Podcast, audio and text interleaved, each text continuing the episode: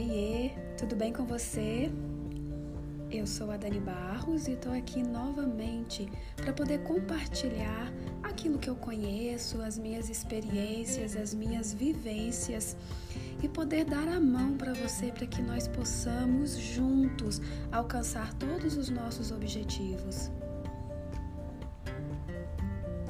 Eu estou seguindo o meu propósito de vida e o meu maior sonho é ver você seguindo o seu também. E para isso você sabe que pode contar comigo. Não se esqueça que você pode me encontrar em todas as redes sociais como Daniele Barros. Muito obrigada por ouvir este podcast. Sabe aqueles momentos da vida que parece que nada acontece, que parece que a gente está bloqueado, que só existem barreiras, que só existem problemas à nossa volta e a gente quer estudar ou trabalhar ou quer ter um relacionamento novo, mas a gente simplesmente não consegue? E o que é que você quer fazer? Quais são as suas metas? Você está conseguindo concretizar alguma coisa que você está se propondo? Pois é, hoje a gente vai falar um pouquinho sobre a resistência. Nós temos muitos motivos para expressá-la. E toda vez que colocamos para nós algum propósito, algum objetivo, ela vai aparecer. Gente, ela vai aparecer. É importante que a gente saiba disso para que a gente já fique preparado, para que a gente já saiba que a resistência vai acontecer. Isso acontece porque nós temos muito mais medo do nosso sucesso do que de qualquer coisa. Tem uma frase que fala que é da nossa luz que a gente tem medo e não da nossa sombra. Nós receamos o que vamos ser depois. Receamos todo o trabalho que a gente vai ter para administrar o sucesso. E assim a gente corre, a gente foge. Porque ser um sucesso dá muito mais trabalho do que ser um derrotado. Nós temos muito mais questões para pensar, mais obrigações, mais trabalho para manter a imagem, e todas as consequências de ser quem a gente nasceu para ser. Então nós resistimos.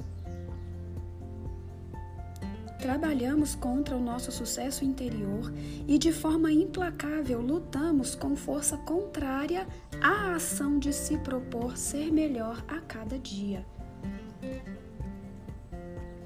E aí é que surgem as desculpas. Tenho um compromisso agora. Minha colega me chamou. Não estou me sentindo bem no momento. Segunda-feira eu começo. Ai, acho que eu vou deixar para o ano que vem. Ah, não é o momento para fazer isso, porque existe uma crise no país, porque os políticos estão em pé de guerra. Sem perceber, a gente entra nesses ciclos e não vemos que isso tem um nome e se chama resistência. E ela vem para te atrapalhar a evoluir. Só que a gente não percebe. E mais ainda, a gente não percebe que esse é um conteúdo nosso. A gente pensa sempre nas coisas exteriores e arrumamos as desculpas do exterior.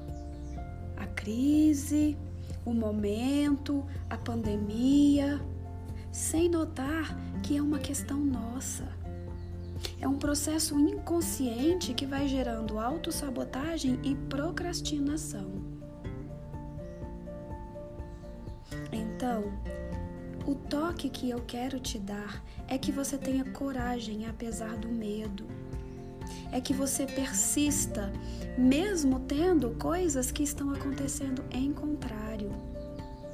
É que você se proponha a ter um momento para fazer aquilo que é o seu objetivo e que não deixe nada te atrapalhar.